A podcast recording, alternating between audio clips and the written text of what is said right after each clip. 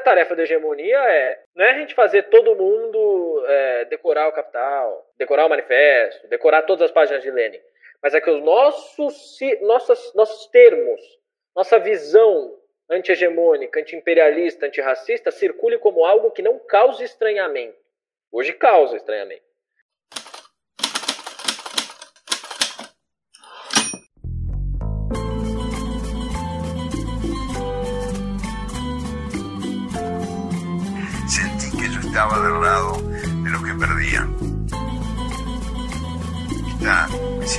Pasión por, por los no escuchados, por los vencedores, por los humillados, por los despreciados.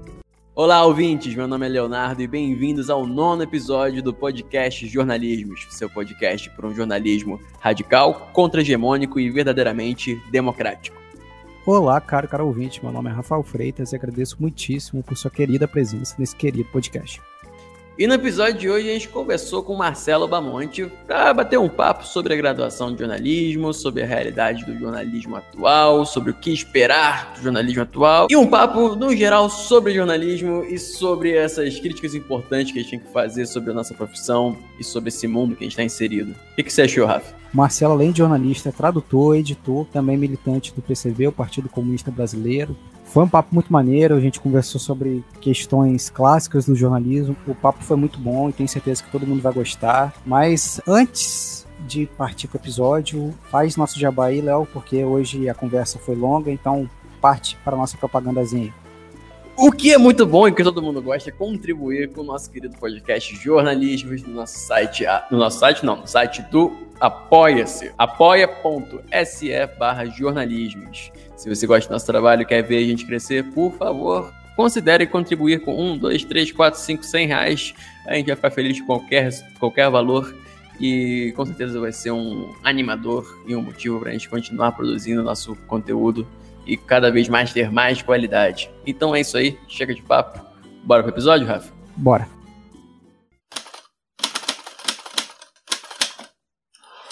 Marcelo, bem-vindo ao, ao, programa, é uma honra ter sua presença aqui. E a nossa primeira pergunta, como o ouvinte sabe, não é uma pergunta, é um pedido. É, eu quero pedir para você se apresentar para a gente, falar um pouquinho sobre quem é você, um pouquinho sobre sua carreira de acadêmica, sua carreira profissional e começar a dar o pontapé inicial para esse nosso papo de hoje. Massa, agradeço ao Léo, ao Rafael pelo convite, né? E fico feliz também com a coragem que vocês têm, de fato, de estarem construindo um veículo independente é importante, a gente precisa. Mas eu sou Marcelo Bamonte, sou militante da UJC e do PCB aqui em São Paulo, né? Também sou jornalista formado aqui em São Paulo pela Casper Libero e faço mestrado em Ciências Sociais na PUC, tudo aqui em São Paulo trabalho com o jornalismo em si agora também, né? Trabalho meio que escondido aí na grande imprensa, mas não exercendo de fato a função de jornalista, trabalho em outro setor. É, e trabalho também como tradutor, como editor em, algumas editoras, para citar duas delas, é, o Labra Palavra, editorial, que é uma editora independente de esquerda, e a Ruptura Editorial, que é também uma editora independente de esquerda que está começando agora, né? Mas na carreira profissional tive algumas passagens pela grande mídia, enfim, Gazeta, Bandeirantes, né, e alguns outros conglomerados, é, fiquei um tempo só trabalhando com tradução, com a edição né, de textos, enfim, tradução de livros, é, mas agora estou de volta aí a esse formato duplo, né, nas traduções e também trabalhando de volta com, com a grande mídia. Marcelo, uma pergunta que a gente costuma fazer: como surgiu esse interesse em cursar jornalismo e ser jornalista, muito mais ser jornalista de esquerda, que é uma tarefa muito difícil aqui no Brasil? Então, fala um pouquinho pra gente sobre isso, por favor.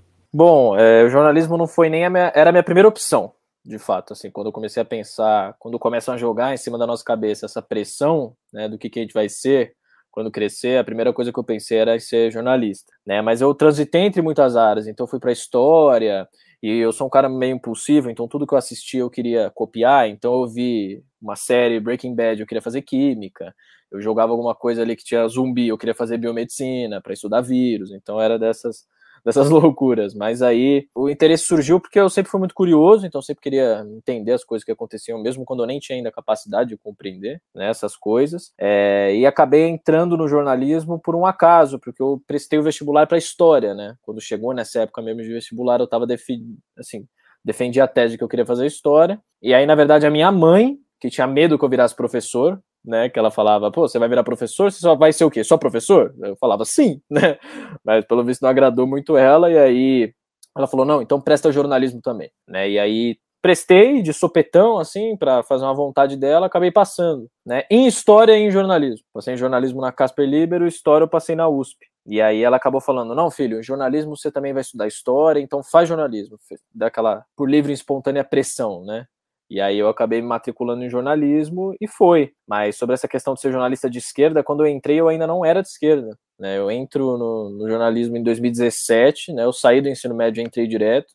Me formei no ensino médio em 2016, entrei em 2017. É, mas enfim, por ter familiares que foram militares, que atuaram nesse, nesse ramo da segurança pública, eu sempre tive também a, cabeça, não diria liberal estruturada, né? Eu, enfim, não estudava a teoria liberal, não estudava os autores liberais, era só uma questão de herança familiar ali. Mas em 2017 mesmo eu tive alguns contatos ali com debates um pouco mais aprofundados na faculdade de jornalismo mesmo, na aula de filosofia, e foi aí que eu comecei a, a, querer estudar um pouco mais o que era esquerda, o que era direita, violência, violência revolucionária, se faz sentido ou não. Foi aí que, que o caminho começou a se desenhar.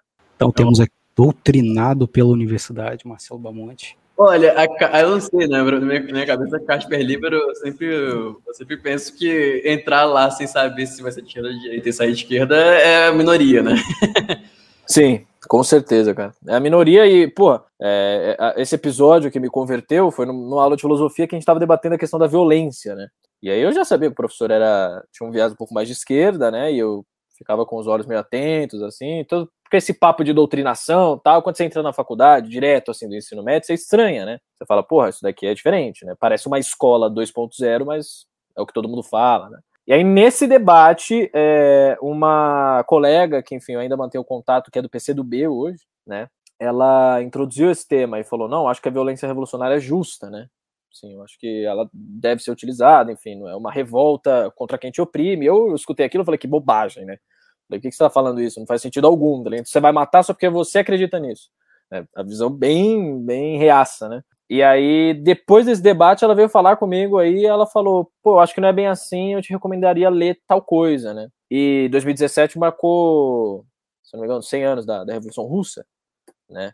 2017. Então, algumas matérias estavam saindo nas revistas, eu comprei algumas revistas também, comecei a ler, e foi aí que eu li o manifesto também, né, da, de forma incisiva, assim, foi uma das leituras que ela recomendou. Aí eu diria que foi mais por ela do que pela, pela faculdade, assim, de fato. Foi, foi uma influência muito boa dela. Maravilha. Marcelo, agora vamos seguir o roteirinho aqui que a gente preparou e a gente vai utilizar como base, pelo menos eu vou fazer nessa pergunta, vou ter como base um texto que você fez no Medium, no dia 25 de agosto de 2020, você publicou esse texto chamado Jornalismo, dois pontos, ruína e esvaziamento. E aí você escreveu, abre aspas, terminando o quarto ano letivo, grifo e sinto que, mais do que nunca, o jornalista atual é apenas uma massa disforme que coopera irracionalmente com o interesse de quem o dirige ou, no pior dos casos, pela pura obrigação de sê-lo. Mais de um ano depois, agora graduado e mestrando, você continua pensando dessa mesma forma? Olha, eu, eu diria que sim né? Mas eu diria que essa crítica eu fiz bem no, no meu ano onde eu estava me é, formando mesmo, né? Então ainda estava muito latente ali aquela questão que você pensa o que você vai fazer da vida, como você vê a profissão, né? Como você vê os quatro anos de formação. Eu acredito que sim, eu acredito que isso ainda acontece. Por que, que eu coloquei os dois casos, né? O jornalista que hoje é uma massa disforme que segue, coopera aquele que o comanda, ou o pior dos casos, pela pura obrigação de selo. Porque eu ainda considero o jornalismo uma trincheira fundamental para o combate da esquerda porque, enfim, é, o, o, jornalismo ele teve diversas formas, nuances, escolas ao longo do seu desenvolvimento, do que se entendia por jornalismo, do que ainda se entende. Mas o primeiro caso, eu pontuo, é o mais, gra é o, o, o mais comum, né, porque o, jornalista muitas vezes, e obviamente dentro das grandes redações, não há espaço para esse jornalista se desenvolver como um ser crítico, né, até porque, enfim, é, ele é obrigado a defender uma linha editorial, e muitos dos jornalistas que se formam não entendem isso, né? Então eles entram para esses veículos e acham, não, agora eu sou um jornalista, agora olha essa minha cobertura, não sei o quê. Só que se você pega essa cobertura e pega de mais 30 veículos, ela vai ser igual né? Porque o jornalista ele não pode ser. É, é como se ninguém tivesse escrito, ao mesmo tempo que tem 30 matérias idênticas, né? Eu tava trocando figurinha com o Pedro Marin, inclusive, né? Da revista Ópera esses dias, a gente saiu. É, falando esses dias vai ficar datado, mas a gente trocou uma ideia, né? E, e, e, era isso, né? A gente falou, observa, a gente foi vendo algumas notícias também, a gente falava, parece que não foi escrito por ninguém. Jornalistas são treinados a escrever assim. Então, esse é o primeiro caso. Se você é treinado para escrever como se você não fosse ninguém, na verdade há alguém escrevendo por você, né? É quem paga a conta. Então, acho que era isso que eu enxergava na maioria das pessoas que estavam se formando, né? Uma crítica evidente, porque, enfim, como a gente também estava nesse debate político, né? A gente estava em, em, ano de eleição, né? Aqui do, do estado. É, eu via cada análise assim tosca e eu falava não é possível que um jornalista que está se formando agora pense assim. E na verdade foi essa a conclusão. Ele pensa porque ele está condicionado a, a, servir aquilo que quem o paga, né? E o segundo caso, que é o pior para mim, é que quando o cara é jornalista pela pura obrigação de ser. Então ele acha que só porque se formou em jornalismo, essa já é a grande tarefa de salvação dele. Né? Então se torna uma obrigação dele a todo tempo dar aquela carteirada, dava lá, não, mas eu sou, sou, jornalista, eu sou agente da informação, não, mas você tá me desrespeitando porque eu estou te trazendo a informação. Meu amigo, você está trazendo a informação mesmo?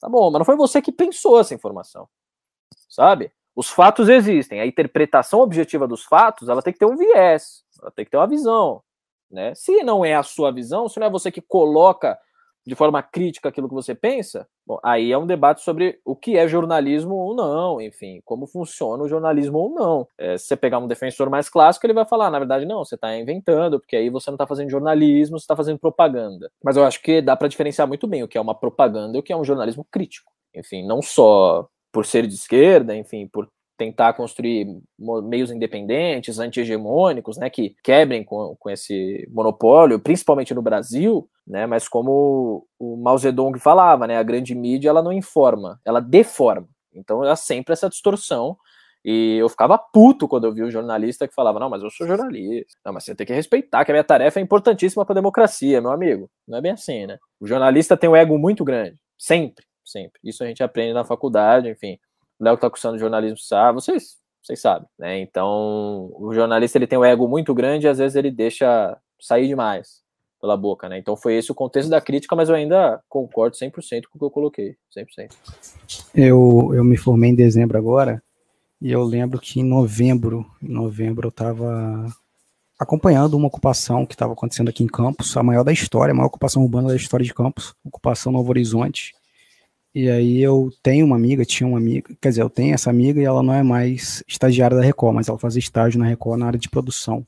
E aí eu lembro que eu falei, Júlia, fala lá com o pessoal que está acontecendo uma ocupação, as pessoas estão passando muitas necessidades, tem uma empresa, a Realiza Construtora, que está pagando inclusive seguranças para maltratar as pessoas lá dentro, para meio que sufocar as pessoas lá dentro, não deixava que as pessoas tivessem acesso à água, a doações, era meio que um bloqueio econômico que acontecia naquele micro-universo ali, um negócio sinistro. E aí, simplesmente não aconteceu a reportagem da Record porque a Release Construtora é financiadora, é patrocinadora da Record. Então, é isso. É assim que acontece em muitos dos casos. Tem jornalista. Eu lembro que quando a gente conversou com o Pedro Aguiar, no primeiro episódio, ele falou: nem sempre a manipulação jornalística acontece numa sala escura, esfumaçada, com a pessoa falando, vou te manipular. Mas acontece assim, tem às vezes jornalistas, assim como o Marcelo também trabalha hoje em dia na grande imprensa, que são pessoas realmente comprometidas com a transformação social, mas a pressão organizacional, agora recuperando uma teoria velha que a gente estuda também na faculdade, não permite que isso aconteça, porque nós vivemos numa sociedade capitalista e é o dinheiro que manda, né?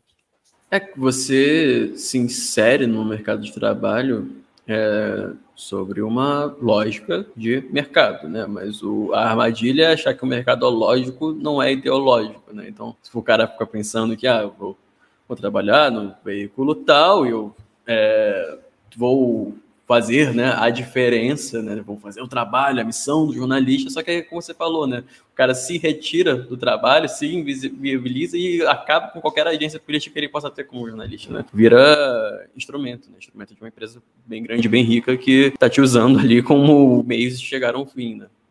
E, e por um lado, é, às vezes também é compreensível, né? Porque assim, é, a faculdade de jornalismo ela não te informa obviamente, ela não vai te informar isso. Então, como vocês disseram, ela deixa, às vezes, muito explícito, por exemplo, a faculdade que eu me formei, ela deixa explícito. A Casper é uma faculdade que forma os jornalistas para o mercado, para o mercado de trabalho. Então, isso está explícito. Mas a pessoa que entra no primeiro ano, aprendendo ainda, questão técnica, base, você tem algo aqui e ali, enfim, isso aí a gente vai discutir mais para frente, né, de filosofia, de sociologia.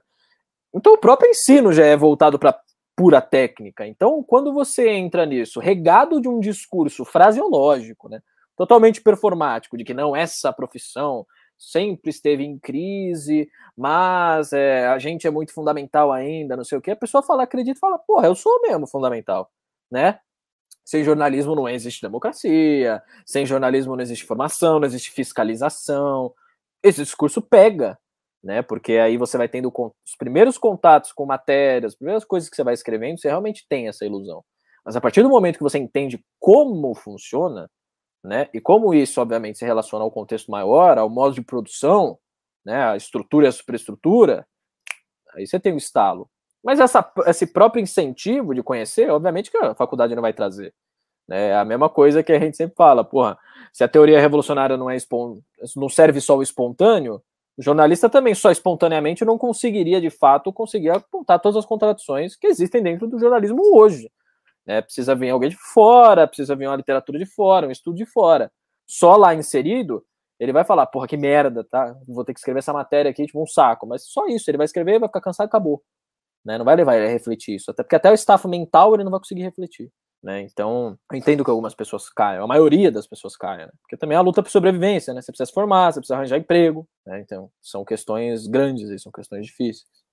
É, que é outro lado da parada também, né? Já ouvi de alguns colegas de. É, não, é, eu quero ser jornalista, eu sou de esquerda, nem, nem, necessariamente de esquerda radical, né? Mas, é, mas eu quero trabalhar na Globo, que é meu sonho, quero comer, preciso, preciso né, ter uma carreira, etc. Então não vou cair nesse mundo de trabalhar ou no Brasil de fato ou em outros meia dúzia de veículos é, de esquerda contra o hegemônico que a gente tem no Brasil, né? Então tem essa pressão esmagadora também de cara quando você sai do, do, do da faculdade, né? Mas, João, para a próxima pergunta, né? Você falou justamente dessa questão de filosofia, antropologia, é, e essa próxima pergunta ela esbarra nisso, né? É, acho que para nós três aqui, estudantes de jornalismo, né? E estudantes de jornalismo de faculdades particulares, é, a gente vê, ou pelo menos eu vejo na minha, é, um crescimento muito grande desse vazio teórico e desse foco cada vez maior numa formação que é puramente técnica, né? entre, as, entre aspas, né? É, que em si também, pelo menos na minha faculdade, acaba sendo muito precária, frequentemente ultrapassada. Pessoalmente, o que me chocou muito quando entrei na faculdade foi quase que o total desprezo do meu curso com disciplina como filosofia, sociologia, antropologia, história. Quando tinha isso formalizado no currículo, era dado em modelo de EAD, daquele pior modelo possível, né? Apostilazinhas, faz uma prova, duas provas um semestre e pronto, você agora sabe filosofia.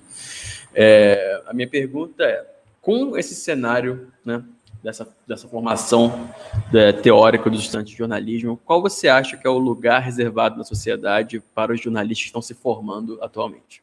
Cara, é, isso passa muito também pela, pela própria estrutura do que é o jornalismo hoje, né? Igual a gente veio discutindo. Então, hoje os cursos de jornalismo eles herdam é, características da escola anglo-americana, né? Enfim, do, principalmente ali do, do século XIX, século XX para frente. Então é muito mais um curso voltado para técnica do que para crítica. Né? A gente tinha até uma, uma tradição anterior aqui, principalmente é, de tratar o jornalista como um crítico, né, como um intelectual, enfim, realmente ele exercia essa, essa função pelo menos em outros modelos, por exemplo, o modelo francês, você tem essa liberdade maior, enfim, de fazer análise um pouco mais críticas, é inclusive o modelo que a revista Ópera segue, né, o modelo francês de jornalismo, que você não vai trazer não necessariamente só a notícia, mas também a crítica, né, enfim, naquela, naquela, naquele viés de que se a gente não consegue disputar com os grandes meios, a gente pelo menos oferece a crítica bem fundamentada, né? Mas isso é, é, é um fato, por exemplo, na minha experiência pessoal na, na faculdade, eu tive só filosofia, sociologia, né, antropologia um pouco ali, mas eu achava um saco antropologia também, achava muito estranho, muito difuso, mas isso obviamente questão pessoal não que seja não que não seja importante né mas tinha filosofia e sociologia mas de resto era puramente técnica né então você aprendia as técnicas principais do jornalismo ali, você aprendia coisa de questão de vídeo, de software. É, tinha uma partezinha teórica da história do jornalismo, mas também era bem corrido. Eu tive, por exemplo, história da arte, né? Então tem alguma, algumas questões nesse sentido. Mas quando você me pergunta qual o espaço do jornalismo hoje, do jornalista que se forma hoje, o que, que espera ele, eu diria que é um cenário assim, que pode ser desolador ou não. Depende da ambição daquele que se forma. Né, eu acho que para aqueles que enfim, eu entrei com a ilusão de quando eu fosse fazer jornalismo seria fácil o que eu faria. Pô, se eu gosto de cultura, eu vou optar pelo jornalismo cultural. E aí eu vou sair da faculdade, eu me trabalho com jornalismo cultural. Eu gosto de jornalismo econômico, eu vou para jornalismo econômico. Eu gosto de jornalismo político, eu vou para jornalismo político. Você tem essa ilusão, né, de que lá dentro você vai achar a área que você mais gosta e, e tudo mais. Só que essa ilusão morre lá, porque quando você se forma, você vai ter que trabalhar naquilo que você conseguir, né? E hoje é muito difícil conseguir. Obviamente que essas faculdades particulares, enfim, é, você cons acaba conseguindo um estágio, né? Então, via de regra, pelo menos na minha faculdade, os alunos até o segundo ano todos já estavam estagiando em algum local, né? Mas isso não necessariamente implica que eles estão desempenhando funções jornalísticas. Então, voltando à sua pergunta, tudo depende daquilo que o formado pensa. Se para ele é ok trabalhar numa grande redação e tudo mais, trabalhar com esse modelo de jornalismo, talvez ele tenha mais facilidade se conseguir um processo seletivo. Se conseguir. Agora, para aquele que de fato não se adapta a esse estilo de redação, isso daí eu, a gente também ainda vai discutir, mas o jornalista hoje ele não é formado só para ser jornalista. Então consegue escapar pela tangente ali e trabalhar em produção, e trabalhar com assessoria de imprensa. Hoje, a assessoria de imprensa é o setor que mais paga daquilo que a gente aprende, né? Pelo menos na escola clássica de jornalismo, assim, na faculdade. Né? Então, muitos vão para assessoria de imprensa, outros definitivamente largam e veem que é, não é. Assim, a, a maioria esmagadora dos meus colegas de faculdade largaram isso e hoje pouquíssimos trabalham como repórter, enfim, trabalham como jornalista de, de redação, que tem alguma a liberdade maior ali, pouquíssimos. É, e alguns trabalham até contra a própria vontade, né, em meios é, meio polêmicos aí, porque precisam sobreviver. Né? Então, o que, que espera o, jornalista, o jornalista hoje? É um cenário desolador, assim. Você tem pouquíssimos empregos, né? Os empregos são dificílimos de conseguir, né? Obviamente é muito precarizado a, a profissão, né? Pô, você em pleno século XXI a gente ainda discute se precisa de diploma ou não para ser jornalista. Eu acho que a gente ainda avançou muito pouco, né? Querendo ou não, a gente tem até um, um sindicato bem desenvolvido ali, né, eu tive contato com o presidente do sindicato, que inclusive foi meu professor na faculdade, né, então é, esse cenário garante até um, um, pouco de respaldo, às vezes, né, também não é muito, é, o sindicato organizou, por exemplo, uma greve né, no ano passado, depois de, de, alguns acontecimentos, mas nada demais, então é um cenário muito difícil que te encontra. Ou você debanda de vez e começa a trabalhar em outras áreas e dá a sorte de conseguir é, entrar para desempenhar sua função de jornalista, ou você vai tentando cavar seu meio ali num, num grande meio né, de, de, imprensa e um grande meio de mídia, e às vezes você entra não na função de jornalista, mas lá dentro você faz a disputa, né, a, a babação de ovo para conseguir subir, porque só assim, subindo, né, ou pisando na cabeça de alguém, que é assim que funciona, ou você constrói uma, uma alternativa independente. Né, eu acho que são esses três rumos os mais frequentes, né. Marcelo, então, bora para a próxima pergunta, é, não menos polêmica. A graduação, a gente, nós somos levados a crer que o jornalista possui algumas missões sagradas, como você falou, defensor da democracia, e uma dessas missões sagradas é a busca pelo fato. E o problema aqui que a gente coloca é o fato midiático, geralmente, como você também falou, não passa por uma análise crítica, então acaba se tornando um sinônimo da narrativa hegemônica, supostamente neutra e imparcial. E o que a gente vê como consequência são trabalhos jornalísticos até bem elaborados assim na parte técnica, que é o que a gente realmente aprende na faculdade, mas que abordam assuntos complexos de maneira muito superficial. Eu coloco como exemplo recente a crise na Ucrânia. A crise na Ucrânia está sendo abordada de forma bastante superficial, uma guerra entre o Ocidente democrático, preocupado com a soberania da Ucrânia, uma Rússia invasora querendo destruir a liberdade dos ucranianos. Então, a minha pergunta vai também resgatando o texto que eu já citei, o seu texto no Medium. Do que serve, é, Marcelo, o fato, se não contextualizado? Então, é, eu acho que você deu bastante a linha na pergunta, assim, né? As pessoas interpretam o jornalista, por vezes, interpreta o outro e o fato como algo abstrato, né? desprovido ali, descolado de qualquer tipo de realidade social, realidade econômica. Né? Então, por vezes, você vê é, essa defesa do jornalismo em abstrato, né? porque o jornalismo é tal coisa, o jornalismo é tal coisa, mas esquece que o jornalismo é feito por interesses, né? por pessoas. Então, o fato, se não contextualizado, ele serve para moldar a opinião daquilo do, do seu interesse. Eu acho que isso, isso é um fato né? É, porque assim, é, toda a interpretação, é, nós como jornalistas trazemos um produto já pronto, né? Então nós já trazemos a, enfim, seja a apuração, seja a matéria, é, tudo mais a reportagem, nós já trazemos o fato com aquilo que nós pensamos de, de abordagem, de viés crítico, tudo que a gente coloca numa matéria é pensado de acordo com o nosso viés crítico também. Eu acho que quando nós escrevemos de forma independente, né? Quando você está escrevendo dentro de uma grande redação, você tem que escrever de acordo com o viés crítico da, da redação. Mas é impossível retratar um fato sem interpretá-lo. E para interpretá-lo, você usa de diversos referenciais, repertórios, vivências, você está inserido nisso tudo, né? Então, o seu objeto de estudo, o seu fato, o seu outro, ele também não é descolado da sua prática como profissão. Então, o fato, ele deve ser é, enxergado dessa maneira. Mas agora, é, eu acho que a gente também não pode cair naquela ladainha de, tipo, não existem fatos, apenas interpretações. Existem fatos e fatos consumados. Que é aí que entra a nossa disputa, a disputa pela verdade, né?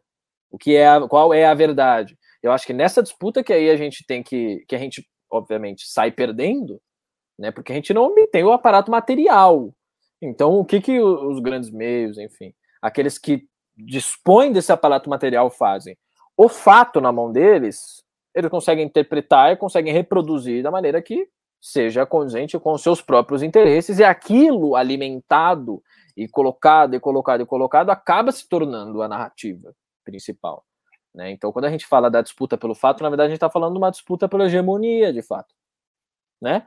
Porque se os grandes jornais dão como um fato consumado de que esse papo de classes, por exemplo, hoje já não faz mais sentido, como eu escutei na faculdade, Marx é ultrapassado porque hoje a gente já não consegue mais identificar as classes sociais, né? As classes sociais mudaram muito, nós já não temos mais um proletariado operário e tudo mais, esses papos.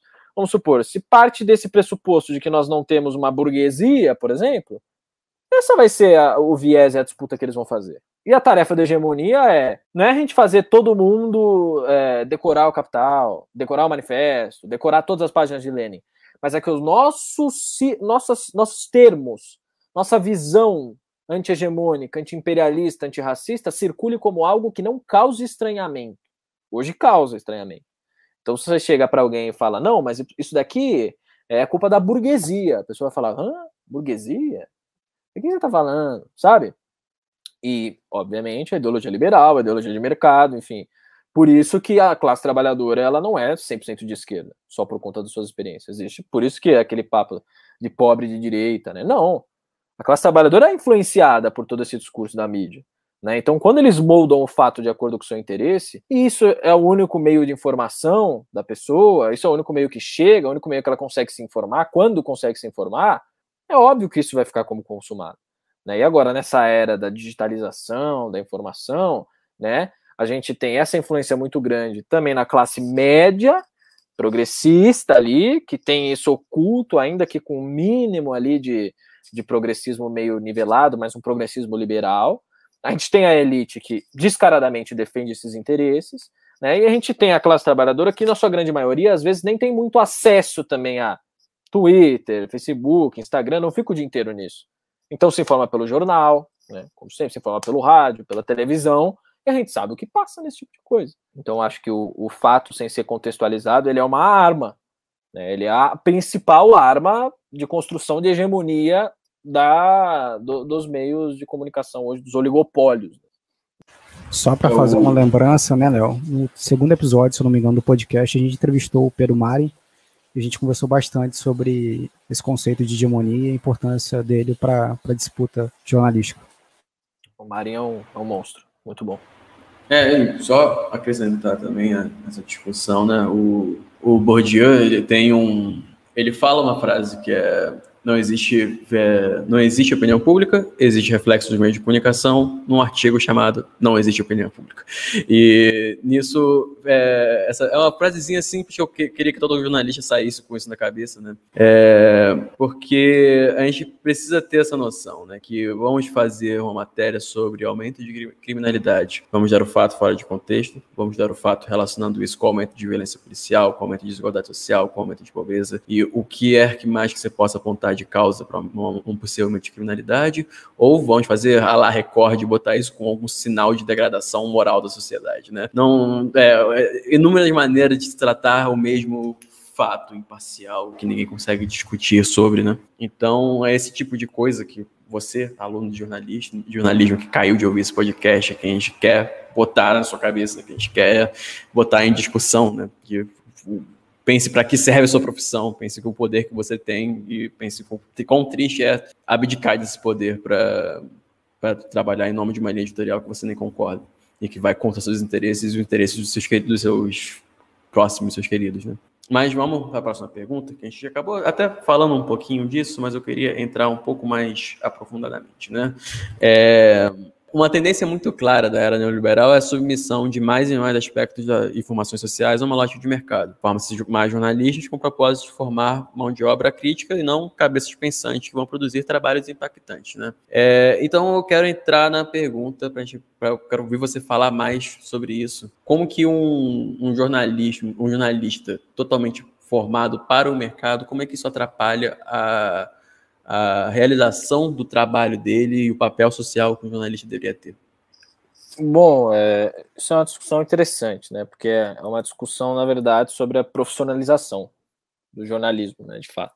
Essa questão da, da profissionalização massiva, enfim, observando a, a própria história do jornalismo, é, a gente acha que a gente vê muito claramente que essa profissionalização do jornalismo ela não era, em via de regra, o padrão né? Então, esse modelo puramente de mercado, puramente econômico, ele surge, obviamente, para atender uma demanda específica, né? É, e essa demanda ela vai começando ali, enfim, pós Segunda Guerra Mundial, né? Onde começam a surgir também as primeiras escolas, enfim, o, o modelo anglo-americano do século XIX, né? De disseminação em massa. Então, esse jornalista profissional, ele é ele é uma ferramenta desse empreendimento. Né? Ora, se essas escolas jornalísticas surgem como empreendimento puramente e principalmente econômico, né, de disputa, mas obviamente com esse viés forte econômico, o jornalista profissional ele tem que ser parte desse, de todo esse instrumental.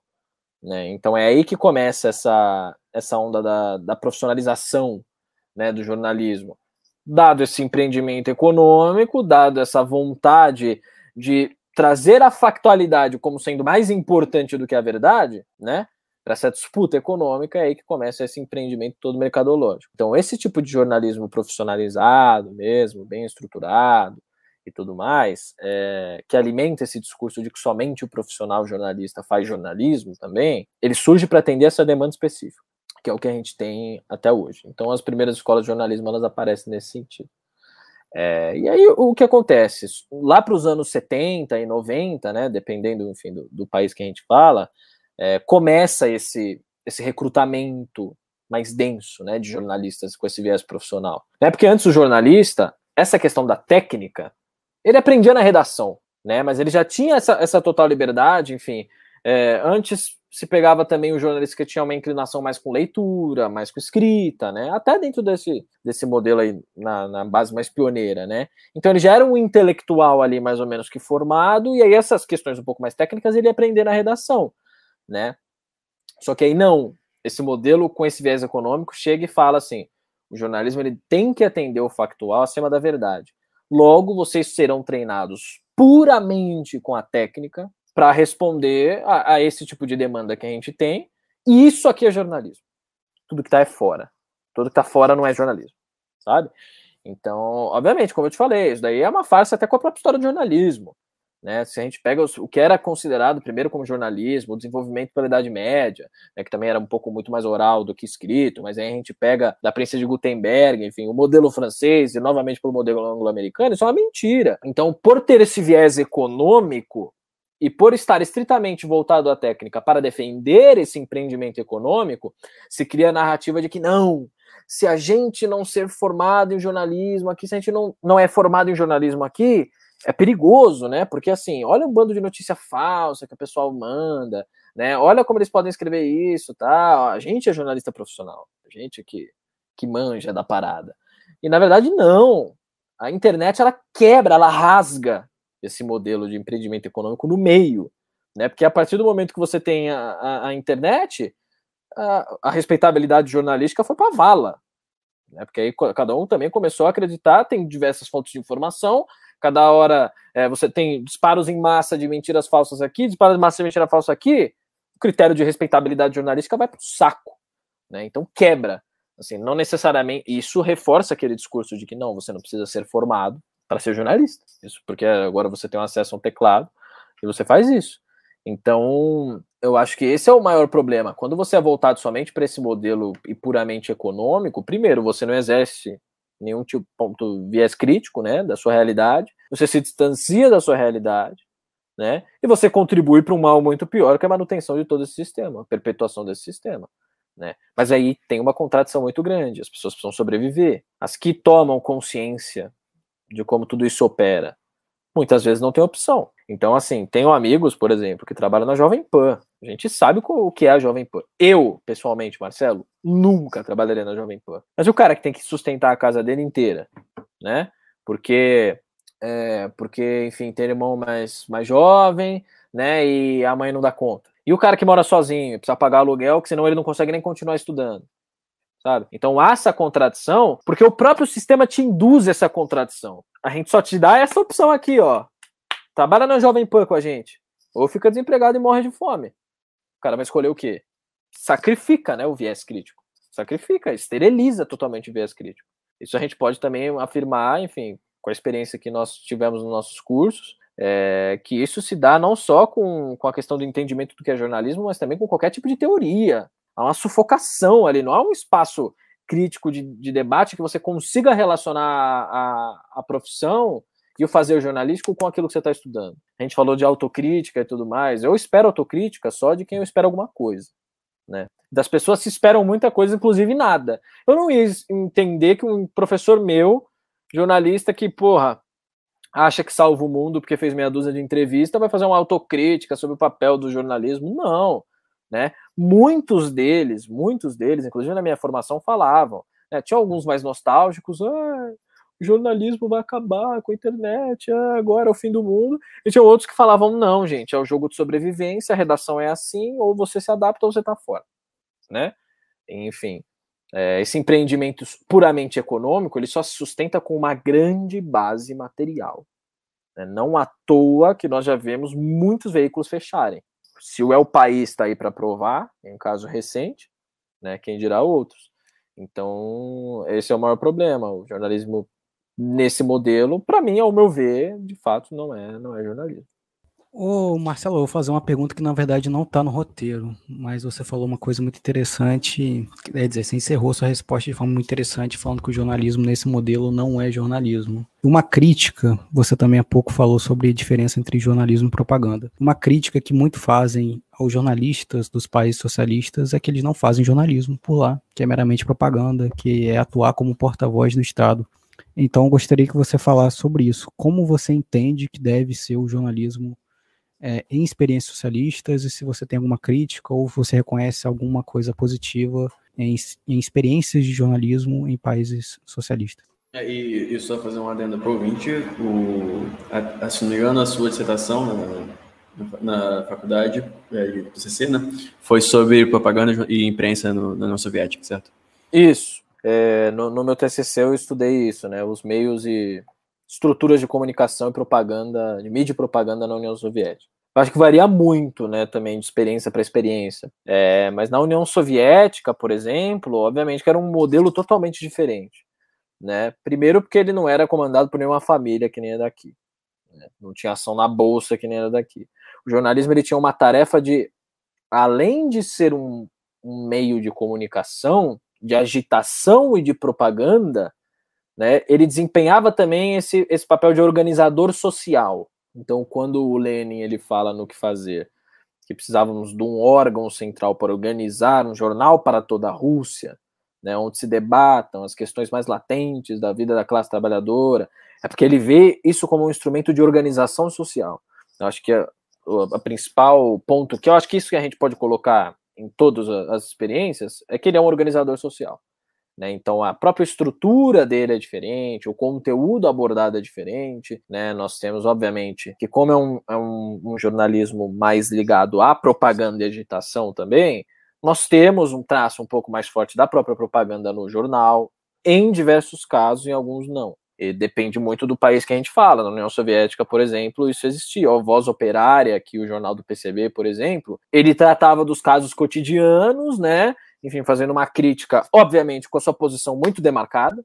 Né? Eu acho que essa é a principal é, pontuamento que a gente tem que dar dos jornais de experiências socialistas. Eles têm uma opinião, um, um, um, local marcado ali. Não há nada disso de escrever como se ninguém tivesse escrito. Quem escreveram foram os trabalhadores. Tem um ponto de vista de classe muito claro. É, esse ponto de vista de classe, obviamente, ele é expresso na crítica. Então, eles tratam dessas questões cotidianas, mas com o ponto de vista de classe, o ponto de vista da classe trabalhadora. E junto a isso, mesclam-se possíveis propagandas político-partidárias, ou seja, discursos e relatos de congresso, né, até para a classe ficar sabendo o que está sendo discutido entre o partido, né, porque, enfim, o modelo, a reorganização da sociedade é totalmente diferente.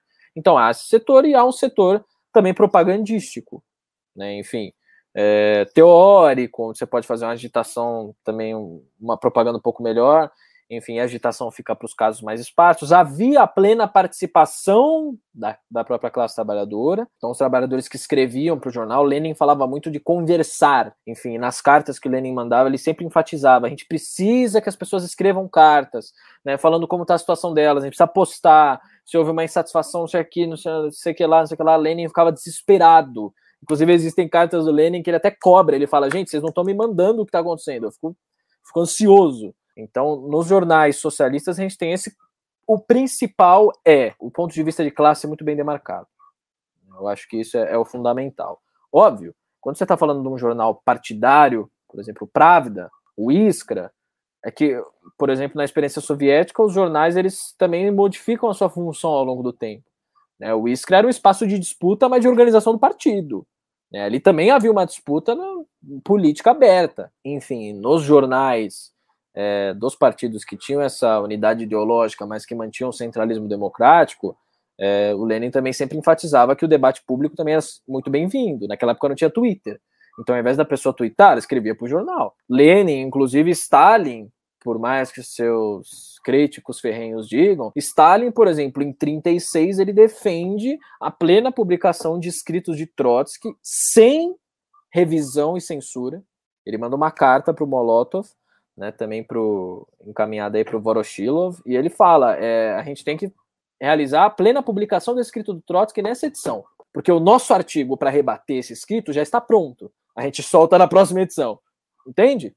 Então, mesmo nesses, nesse modelo de centralismo democrático, onde as pessoas insistem a dizer, não, né, é só propaganda, é só um ponto de vista só, até nas experiências socialistas não era assim, né? Porque o debate público educa as massas. Óbvio, se é uma opinião que fere a unidade de ação, se é uma opinião é, puramente de uma fração ali que tenta, enfim, é, ferir a unidade de ação, óbvio que isso não vai ser publicado. A disputa de poder. Do mesmo jeito que a Folha de São Paulo não vai publicar o manifesto antirracista pífio que saiu, né? A gente até trocou algumas palavras sobre, eles não vão publicar isso na capa né, do jornal deles. Porque é o, o gato dando paulada no próprio rabo. Então, Uh, eu acho que o principal mesmo, assim, obviamente que existem variações, formatos dos jornais, quais foram jornais apareceram, quais foram suprimidos, devido às necessidades históricas, mas o principal é que o ponto de vista de classe ele está sempre muito explícito, né? É sempre muito explícito. É outro ponto de vista, é outra lógica de funcionamento organizacional, de interesses, é tudo diferente, tudo diferente, não se compara. Inclusive, porra, até o, o The Guardian até hoje se dói né, com a, acho que é o The Guardian, que se dói com a declaração do Lenin, que todo aniversário, acho que de morte do Lenin, eles postam, né? Nesse dia, Lenin... É o Economist, é o Economist. O Economist, né? Ele falava, neste dia, é, Vladimir Lenin falou que nós somos um jornal que escreve para milionários. Aí todo mundo comenta lá, e ele estava certo, até agora não mudou, né? Então, existem jornais e jornais.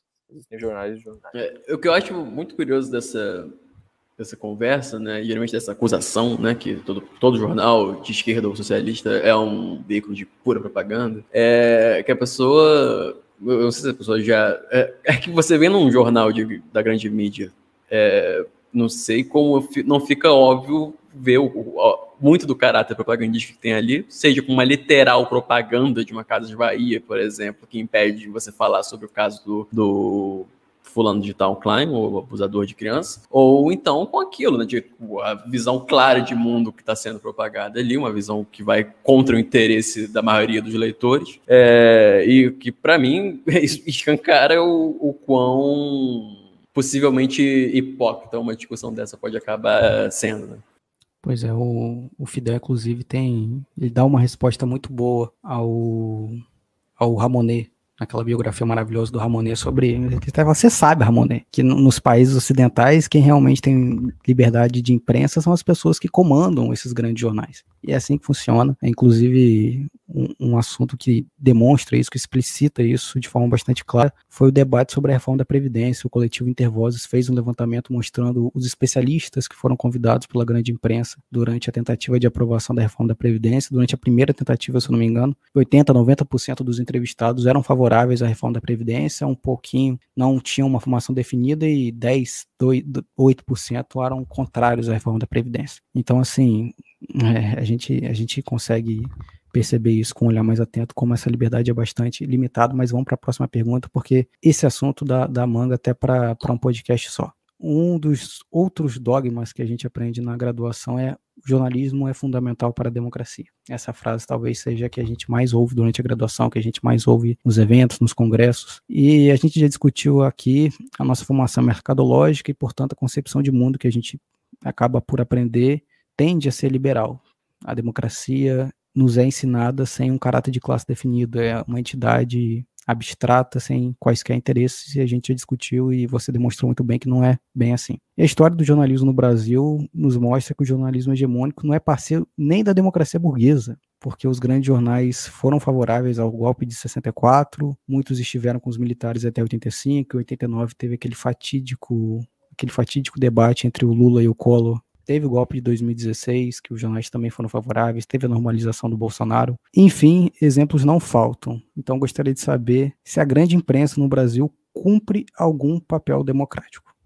É, pergunta. Você quer me colocar na, na rua? não, não, brincando, pô. Eu acho que. É, eu acho que não. Eu vou dar uma resposta assim, geral, pendulando assim. E obviamente que isso também passa por um estudo aprofundado né, dos últimos anos, inclusive também da própria história da própria imprensa brasileira. Mas eu acho que não. Eu acho que a, a única, o único tipo de jornalismo que pode de fato trazer essa perspectiva de ser fundamental para a democracia, considerando que a democracia seja a democracia popular, ditadura do proletariado, que é a efetiva democracia popular, eu acredito que só um tipo de jornalismo consegue, que é o jornalismo independente. Jornalismo antirracista, jornalismo anti-imperialista, contra-hegemônico. Esse jornalismo que nós temos hoje, o jornalismo hegemônico, né, da, da grande imprensa, não desempenha. E não desempenha porque exemplos não faltam, né? É, porque esse próprio jornalismo e essa agenda ela se molda de acordo com os interesses econômicos e políticos daqueles que comandam, né? Então, de fato, quando a gente está discutindo isso, é a mesma coisa que a gente se perguntar as oligarquias hoje que comandam o, jornal, o jornalismo brasileiro são fundamentais para a democracia? Para a ditadura burguesa que a gente vive, são. Né? Então, se a gente for considerar esse viés, óbvio, óbvio que há uma mudança de panorama, uma mudança liberal. Né? Então, óbvio que hoje a gente vê esses incentivos de representatividade, algumas coisas não caem mais como caíam antes, né? Os jornalistas hoje se sentem à vontade, por exemplo, para escrever uma carta contra o próprio meio, né? E eu acho que isso também é geracional, né? Eu acho que tem essa, essa questão geracional, até porque se você pega os cabeças de redação, eles são muito velhos hoje, né? Os editores-chefe, enfim, todos que comandam sempre são de uma geração anterior. Tem esse quesito geracional, mas não sai do campo liberal, né? É estéreo. É aquele cachorro que late, mas com a voz fina.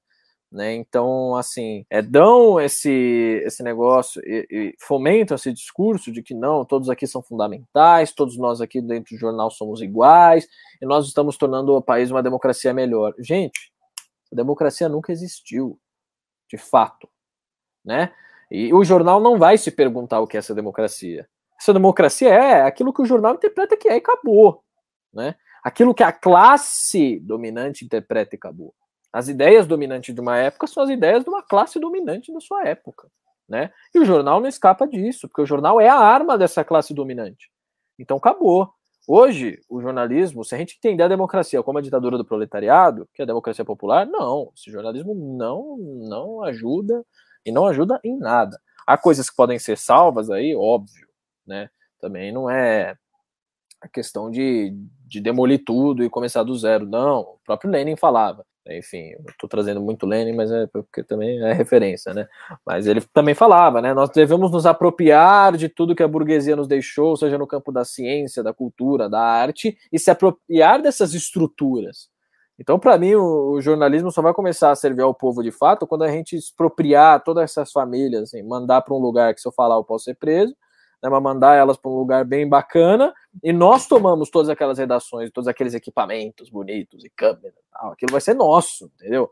Aí que eu começo a pensar. Obviamente que a gente também tem um debate da regularização e democratização de mídia, né, de desafogar um pouco da monopolização da mídia, e eu acho que assim, isso até hoje nunca foi feito, nem no governo do PT, nem isso foi tratado como prioridade, e eu acho que não deve ser, né, até porque na situação também conjuntural, material, concreta que nós nos encontramos agora, isso também foi posto também como prioridade. O Lula falou que, enfim, vai voltar a debater isso, mas eu acho que não, não tem fôlego. Né? Pelo menos em um mandato não tem fôlego para fazer tudo isso, caso seja eleito. Né? Então, só para não fugir muito da sua pergunta, eu acho que não. Hoje ela não é um instrumento fundamental para a democracia, para a democracia popular. Ela é um instrumento fundamental para a ditadura de classe que a gente vive. Obviamente que, como toda boa raposa, às vezes se disfarça de lebre. Então fala, não, mas a gente está representativo aqui ali, a gente valoriza a liberdade de expressão, a gente está fiscalizando, olha como a gente critica o Bolsonaro, não sei o quê, olha como a gente é legal, tal, o monarca é um escroto. Aí daqui duas semanas tem uma matéria relativizando o genocídio da, da população preta, que é um genocídio mil vezes maior do que obviamente não fazendo disputa de tragédias, mas é um genocídio contínuo também hoje, que matou igual o Holocausto ainda mata também muito mais. Né? Então isso eles não vão falar. Então é uma mudança fenotípica ali, nos termos biológicos. Mas no genótipo ali da, daquela coisa, não serve ao povo, serve a quem manda. É, e, e falando, uma frase muito, boa que você mandou, né? Que se o jornalismo é, presta algum serviço à democracia, essa aqui de agora presta, né? É essencial, né? E eu acho isso muito interessante, porque a gente sai da faculdade sem nunca nem discutir direito o que é democracia. Né? No máximo, a gente fala que, olha, somos os defensores da democracia, o quarto poder, a gente fiscaliza a democracia. Mas que porra é uma democracia? Ontem, ou anteontem, fofoca de Twitter, né? Eu vi você. Você fez alguma crítica, assim, que em, em meios de esquerda é nada muito inusitado, mas uma boa crítica a, a, a veículo, a grande mídia, né? E alguma jornalista viu e ficou extremamente bolada. Eu não sei agora se foi com você mesmo, mas tipo, ficou bolada, ele levou quase como se fosse um ataque pessoal, né? Porque parece que quando a gente critica a grande mídia para algumas pessoas, parece que a gente tá falando que, olha, todo jornalista aqui é inútil, vocês são tudo. É, parece que enxerga a nossa crítica como se fosse uma crítica qualquer de um bolsonarista, né? Porque... Não, eu vou explicitar esse caso aí. Foi porque é, foi uma, uma, uma crítica que eu fiz. Eu não quero levar o mérito, tá? Não, não da crítica, mas eu não quero levar o mérito de ter sido o primeiro tal, não, mas eu publiquei uma imagem do, uma manchete do Estadão defendendo, é, enfim, fazendo uma matéria sobre um discurso do Hitler, se eu não me engano, em 36. Senhor Hitler. É, e eu postei o print dessa chamada, que é discurso importante do senhor Hitler ao hashtag, né, novas medidas anti-judeus e anti-bolcheviques foram tomadas. Quando você vai ver as medidas, é tipo proibir judeu de casar com alemão, coisa leve, né? que defendia o nazismo, enfim, entre outras. E aí eu fiz essa postagem e coloquei lá: é, o jornalismo profissional é fundamental para a democracia. Mas olha o que o jornalismo profissional fala. E aí essa jornalista ela levou pro coração achando que eu estava falando do profissional. Ah, mas é, é, ela achava que eu não era jornalista, né? Então ela falou, porra, você está falando da minha profissão, nem conhece nada. E o segundo, ela achava que eu estava falando do profissional em si, como se todo mundo fosse assim. E eu falei, ó, primeiro, eu sou jornalista, né? Eu, eu entendo a sua revolta e eu não estou individualizando. Se fosse só caso individual, ficava fácil de resolver. Estou falando que imerso dentro desse sistema é uma questão de linha editorial. Não é questão do caráter do jornalista que escreveu ou não. Pode estar envolvido o caráter? Pode. Ele pode ter um canalha. Mas não é essa a questão. A questão é o jornalismo profissional, por isso que eu usei o termo jornalismo, não jornalista, né? Mas o jornalismo profissional, ele é assim. tá explícito, tá na cara. Né? Teve até gente que duvidou que era real. Então teve gente que comentou assim, pô, mas isso daí é verdadeiro? Aí veio alguém que eu, que eu não conheço, enfim, mas que fez o bom serviço de falar sim, e mandou o link da, do acervo do Estadão. Né? E exemplos não faltam sobre isso. Então foi essa a treta, né? Ela ficou revoltada, ficou brava. Eu falei, você viu como brigar não adianta. Porque sempre que eu tenho essa, essas brigas no Twitter, cara, antes eu já me estressei muito, né? Mas eu, hoje eu tento levar na, na, maior simplicidade possível. Então eu respondo no deboche ali, tá? Calma, não sei o quê. Eu até respondi para ela, eu falei, você viu como não adiantou brigar comigo? Pô, o que, que adiantou a gente brigar, pô? Ficar estressado. Ela falou, não, não tava brigando com você, peço desculpa. Eu falei, porque é assim, né? Porque muitos dos jornalistas também têm essa consciência, mas vão fazer o quê? Precisam trabalhar, precisam, precisam ganhar dinheiro. Então, eu sei que pega a pilha fácil, né? Pega a pilha. Mas esse é um problema também muito grande, porque qualquer crítica tende a ser vista como ataque. Isso é muito comum. Entre, entre os profissionais mesmo, às vezes, gente, como você fez, a gente critica o veículo, ou critica um editorial que seja, e isso é visto como ataque à imprensa, ataque à liberdade de imprensa. E aí o debate gira em torno de corporativismo tosco, jornalismo essencial para a democracia, tal, tal, tal, e fica nessa. Mas enfim, fala aí, Léo, fala aí. É, Marcelo, as pressões mercadológicas da nossa formação acabam fazendo que muitos estudantes, desde cedo, desistam da trajetória de um jornalista de esquerda, é, sendo mais comum sonhar em ser um repórter da Globo do que de algum veículo contra-hegemônico, quando não desistir completamente do caminho de, de redação e reportagem e trabalhar como assessor, como editor, tipo produtor ou algo assim, né? E eu quero saber da sua experiência. Você, como um jornalista que se formou há um pouco mais de um ano e vem trilhando esse caminho à esquerda da profissão, quais são os desafios e barreiras que você vem encontrando até aqui e qual que é a sua visão das perspectivas do jornalista contra-hegemônico na atualidade? Olha, eu acho que essa é a questão central, assim, que diz o que, o que a gente faz de fato. Não adianta só entender o que a gente acha que deve ser o jornalismo, deve colocar em prática isso também. Né? É, as maiores dificuldades é você, primeiro, fazer essa separação né? Tipo, entender essa contradição do que, daquilo que você acredita, mas saber que você está imerso num sistema que você vai ter que lidar com essa contradição. Né, que você está imerso nesse sistema de trabalho, sistema de mercado, então que não é culpa sua caso você tenha que ganhar a vida trabalhando em tal, em tal lugar que você não gosta, que você por vezes não concorda com a linha editorial, porque essa é a via de regra, né? Porque o jornalista hoje de esquerda, como a gente comentou, ele tem poucas opções. Ou ele entra nesse mercado de trabalho e, mesmo discordando, vai trabalhar, porque é isso que ele tem que fazer, ele precisa sobreviver. Ou ele vai para as outras áreas, ou ele constrói a sua própria alternativa, ou se soma a construir outras alternativas. A maior dificuldade, agora falando de experiência pessoal mesmo, primeiro é porque quase não tem vaga, então você não se dá nem o luxo de escolher. Né? Antigamente, você se formava em jornalismo, também principalmente na, na, na, década de 70, ali, 60, 70, principalmente 70, é, você podia escolher Estadão, Folha ou Gazeta Mercantil, por exemplo. Você fazia a prova respectiva desses meios. Você já entrava, você tinha escolha ali. Hoje não. Você não tem escolha e a maioria do que aparece nem jornalismo de fato propriamente é. Então, é, isso é muito frustrante, óbvio. Por isso que muitas pessoas que são jornalistas de esquerda tendem a fazer outro tipo de coisa. Muitas pessoas cursam duas faculdades ao mesmo tempo, então também fazem história, filosofia, letra, sociologia, né? Tem um, um plano B ali. Mas a maior dificuldade é essa: você não arranja emprego. Quando você arranja é, você sabe que você não vai ser contratado se você não tiver experiência de mercado, que hoje é o que eles mais valorizam, né? É, eles falam, você tem que ter anos de experiência de mercado para você ser contratado para certas vagas né? Os requisitos básicos que passaram de ser básicos faz tempo, né? Hoje, para você ser jornalista, você precisa saber rejuntar a parede, trocar lâmpada, fiação, limpar o teto, plantar bananeira e escrever com o pé ao mesmo tempo, né? Você precisa saber tudo. Então, quando você acha, encontra essa chance, mesmo sem a, ser plenamente naquilo que você acredita, você vai. Óbvio que eu também acho que, que tem a, a liberdade de cada um, né? É, tem pessoas que de fato falam: não, eu vou construir um meio independente, um jornalismo anti-hegemônico, mas é muito difícil. É muito difícil. Não tem condição material, não tem incentivo.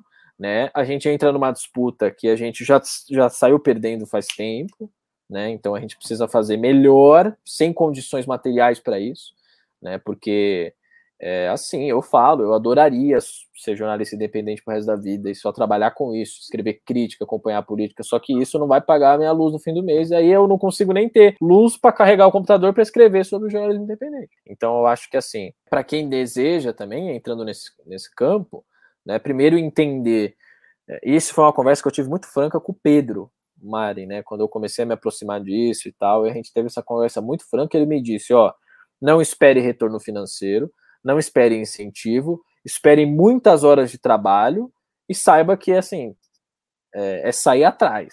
Né? E, e, é trabalho assim ingrato. É um trabalho ingrato. Ingrato, eu digo no sentido de retorno material. Se você espera ter uma vida é, materialmente farta, tal, isso é jornalismo independente, não rola. O que eu acho que pode ser feito, né, para aqueles que é, entendem que não basta apenas ficar de lamentos, só chorar mingando, deseja de fato construir alguma alternativa para aquilo que a gente vive hoje, é saber lidar com essa contradição do mercado e construir aquilo ao mesmo tempo, né? Porque fácil não é. A gente também não pode achar que cai do céu. Se a gente quer, a gente tem que construir. Isso passa por um esforço. Então é saber que depois, quando você chegar do trabalho, você vai ter que ler todas as notícias de novo, você vai ter que estudar aquelas notícias para escrever sua crítica, você vai ter que pensar na forma de divulgar isso, você vai ter que divulgar para o pessoal apoiar essa imprensa, senão o trabalho não sai, e reforçar é, esse negócio. Você vai ter que fazer outros bicos, você vai ter que editar livro para tentar lançar junto com a sua revista, você vai precisar variar o formato. Para isso, invariavelmente, o salário que você ganha do outro emprego, você vai ter que usar para pagar alguém para também te ajudar nessa questão. Então, assim, são malabarismos que você vai fazendo. Mas isso é para quem está disposto. Isso é para quem está de fato com, com vontade de transformar alguma coisa. Para quem não está, é muito simples. É muito simples. Arranja a tua vaga ali no jornalismo, fica lá e acabou. Você vai viver, você vai viver, você vai ganhar o seu dinheirinho daqui a alguns anos. Né? A média, a média, para quem se forma em jornalismo, para arranjar um emprego fixo com salário hoje é de 5 a 6 anos. Emprego fixo, CLT, direitos e com salário minimamente razoável. Né? É, então, se para você esse tipo de vida tá confortável, se para você, porra, não desmerecendo, mas para você é de boa você se formar em jornalismo e trabalhar como, enfim, homem do tempo, tá bom, tá ligado? É a sua opção. Você vai lá e você faz sua função da melhor maneira que você achar, beleza.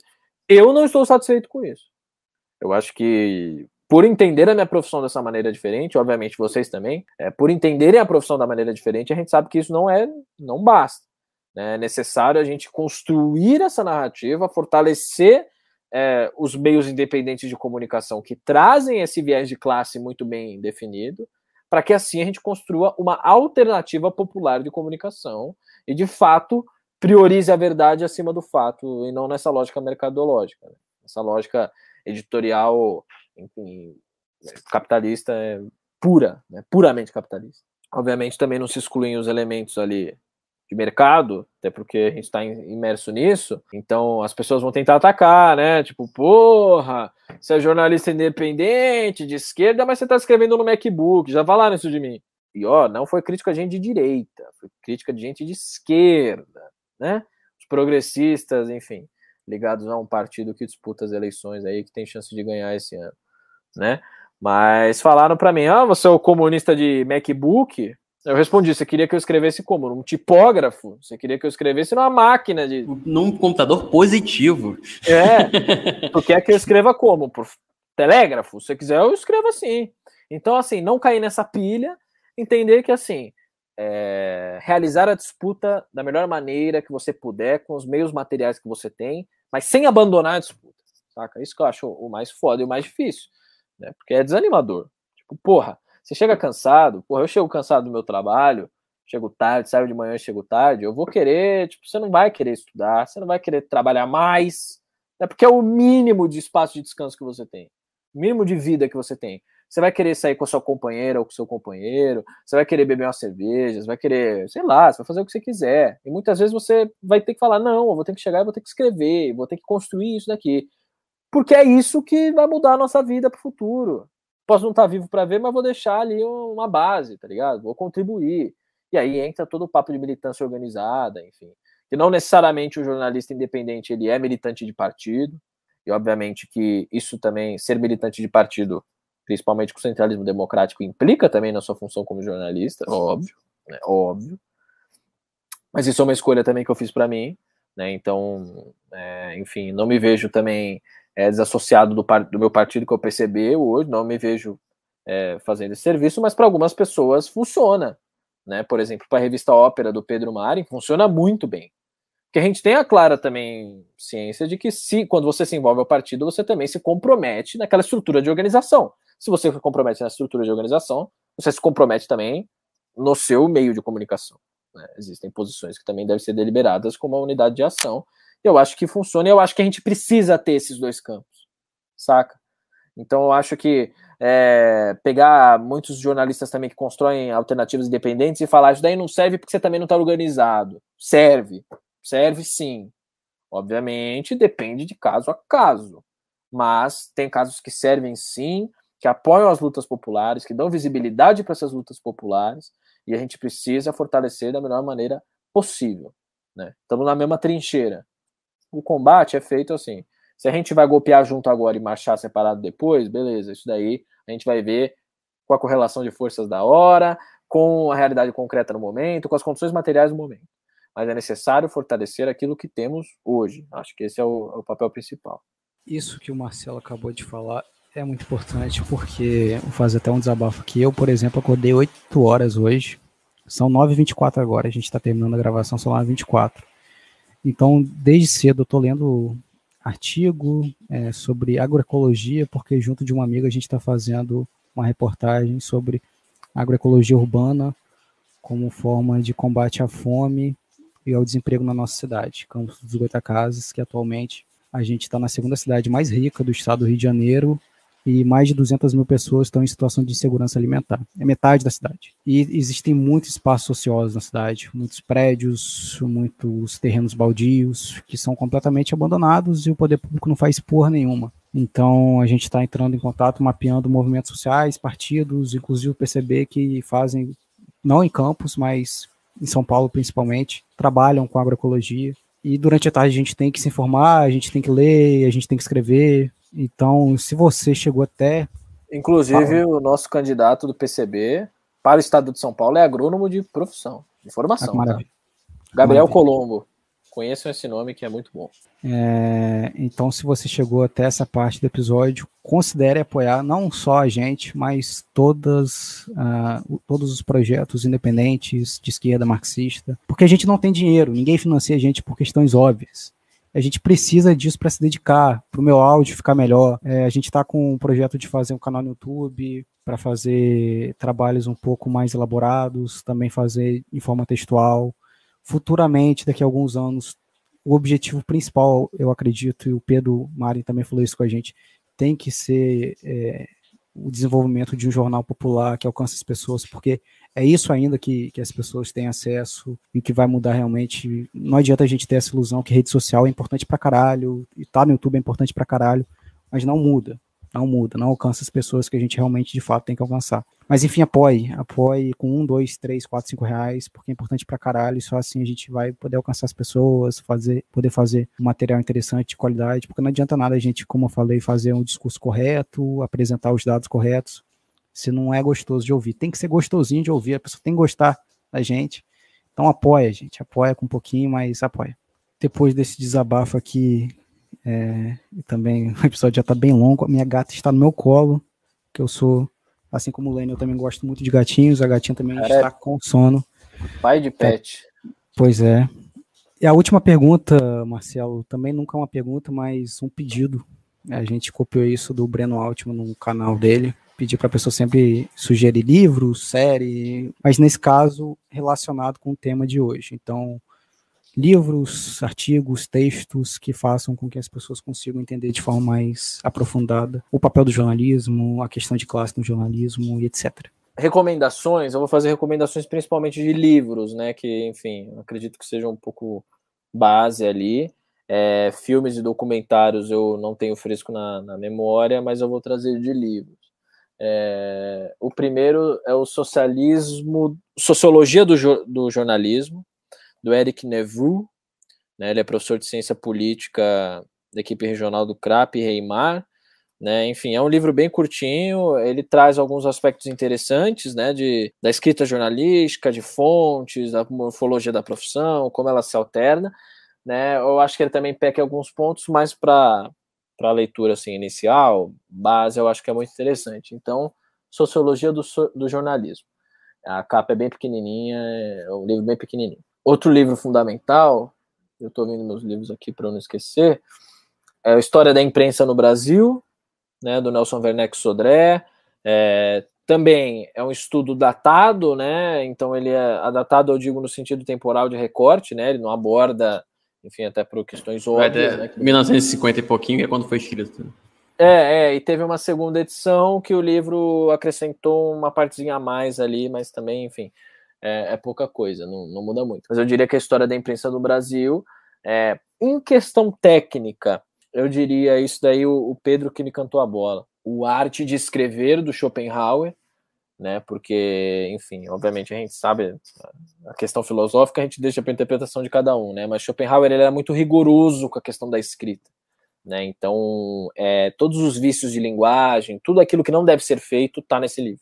Né? Então, eu acho interessante, por motivo de questão de técnica, que se observe esse livro. Né? Existem alguns jornalistas, e aí eu também vou muito na linha do Pedro, né, que é o Rodolfo Walsh, principalmente da Argentina. Então, ele tem o um livro fundamental dele, que é o Operação Massacre, que, enfim, conta sobre um, um massacre que aconteceu diante da, da, na Argentina, né? E ele parte para essa investigação. Eu acho que é importantíssimo para todo mundo ler, é, para entender como se fazer jornalismo também, não fechado nessa caixinha, nesse modelo de lead, notícia, tal, tal, tal, tal, tal e como se não fosse ninguém que tivesse escrito. Né? Então, Rodolfo Walsh, esse escritor argentino. Eu recomendo muito Fernando Moraes, né? Eu, eu acho que, assim, pelo menos eu tive leituras muito positivas do Fernando Moraes, o livro A Ilha, né, que ele retrata a visita dele a, Cuba, enfim, Cuba de Fidel, e ele teve contato próximo com Fidel, então eu acho muito interessante. É, Para quem ficou interessado na questão soviética, existe um livro em inglês, é, o autor é um liberal, né, chamado Peter Keynes, e ele traz, obviamente, desvios liberais né, sobre esse sentido, mas se chama O Nascimento do Estado de Propaganda. Né, em inglês é The Birth of the Propaganda State, ele é publicado pela editora Cambridge, se eu não me engano, é aquele tá lá em cima, não consigo ver agora para trazer certinho, mas ele é editado pela, é, pela editora Cambridge, é uma capa vermelha, assim, com a foto de, um, de uma arte soviética de um jornal na frente. Ele tem um recorte temporal também, se eu não me engano, ele vai até 29, né, o ano de 29, é, mas é um livro muito bom porque ele traz uma base factual muito interessante, né, de quantos jornais circulavam, quais eram os principais jornais que circulavam. Eu acho muito interessante esse livro. E tem um outro livro também, que é, vai me escapar o, o nome do autor. É um livro em espanhol que se chama Lenin Periodista. Né? Lenin Periodista ou Lenin Jornalista. Né? É um livro em espanhol que eu recebi um PDF de um, de um, de um camarada meu. Eu não, eu não sei se eu vou achar agora, né? mas é, é muito bom. Assim, ele traz um, um relato completo assim, do, do que seria o Lenin. Aqui, achei. É, se chama Lenin Periodista, mas na verdade é Lenin e La Prensa, né, do César Coca Garcia. Tem 192 páginas. Né, e aí, enfim, no primeiro capítulo ele discute o Lenin periodista, que é o Lenin como jornalista. Aí o segundo capítulo, né, é o jornal operário, instrumento da conquista do poder. O terceiro capítulo ele fala o jornal, instrumento para a construção do socialismo, né? O quarto capítulo ele disserta um pouco sobre o conceito de liberdade de expressão em Lenin. Quinto capítulo, objetividade e atualidade, dois, e atualidade, dois conceitos sem formulação, né? E aí, enfim, ele discute no sexto capítulo o jornalista, a prensa, né? A imprensa burguesa e a revolução, né? O estilo jornalístico, organização da redação, financiamento, edições, distribuição. Então, é um, é um livro muito interessante, né? Você acha em PDF na, na internet Lenin e La Prensa. Eu acho que com esses, assim, você já começa a ter um um horizonte para explorar, né? Aí vai livro para cacete, você lê de tudo, lê até as coisas ruins que eu recomendo ler também. Tem que ler aí para a gente dar umas pauladas. Então, acho que esses por hora já, já ajudam bastante. O Marcelo recomendou uma mini biblioteca. Eu gostaria só também de fazer duas recomendações que eu gosto muito, que é o Mídia Poder e Contra Poder, que tem o Ramonet, tem o Denis de Moraes e o Pascal Serrano. Eu gosto muito. É, eu acho que é Mídia, Poder contra Poder, da concentração monopólica, a democratização da comunicação. É um livro que traz debates atuais, então acho bastante interessante.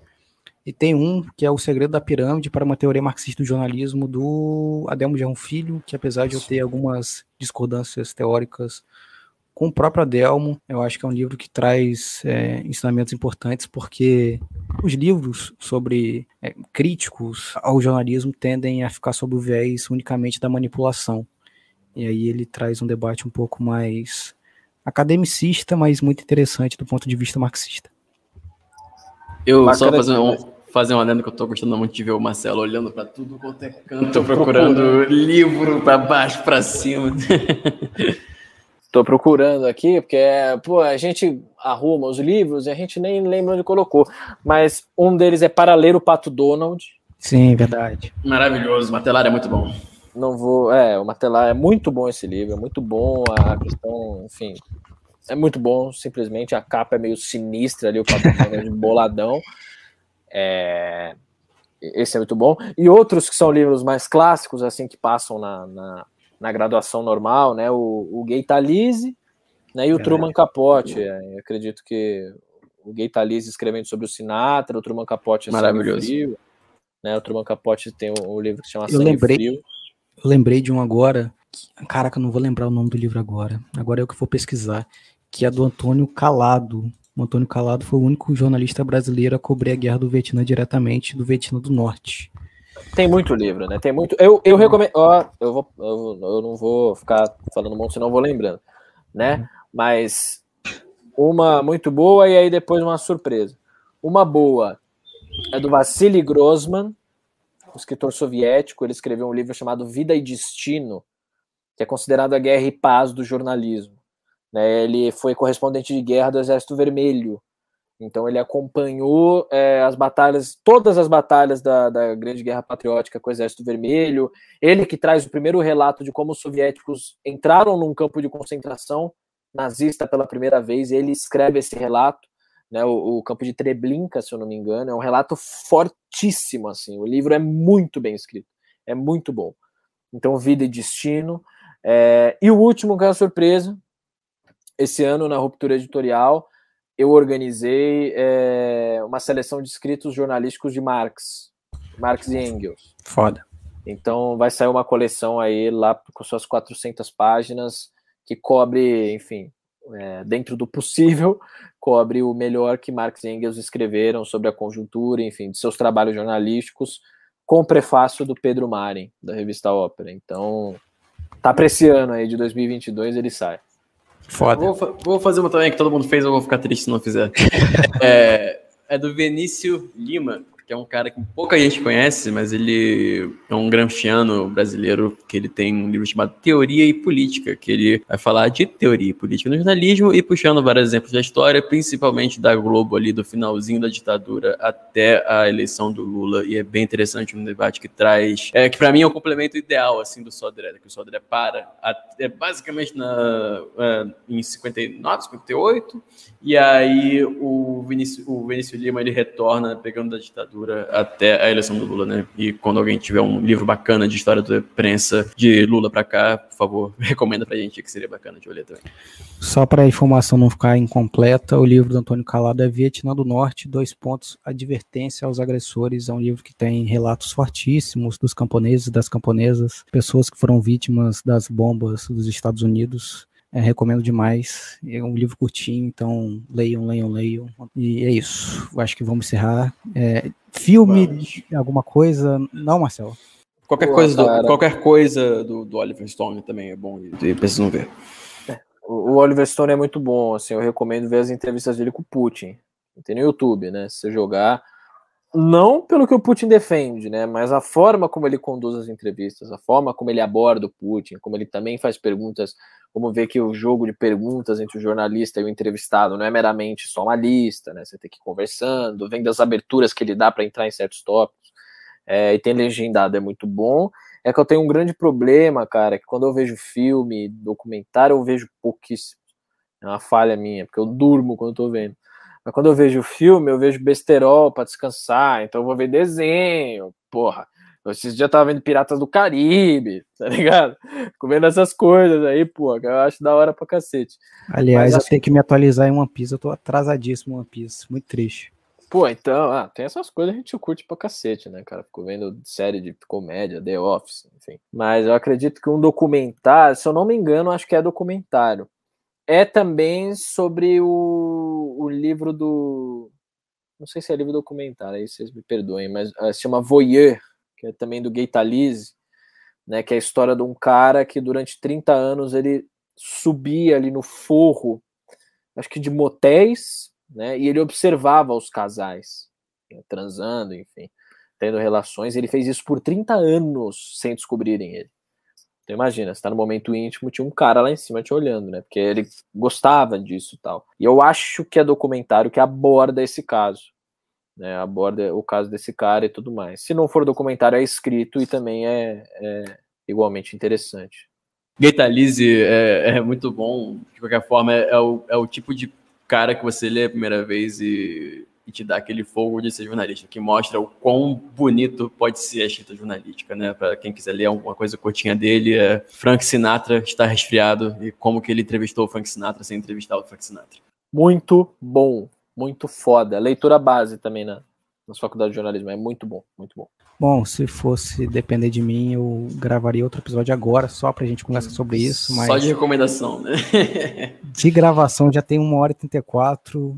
Marcelo deve estar morrendo de fome. Eu estou morrendo de fome. Eu tô com medo também de faltar luz, porque aqui em Campos dos Goitacazes, se chove, falta luz. Então é melhor a gente parar daqui a pouco. Agradeço a todo mundo que nos ouviu até agora e principalmente ao Marcelo pela disponibilidade. É, o Marcelo é um cara que, apesar de jovem, tem um conhecimento impressionante então, valeu demais pela, pela compreensão, por tudo, pelos ensinamentos, e a gente marca uma próxima, porque você tem muito a falar.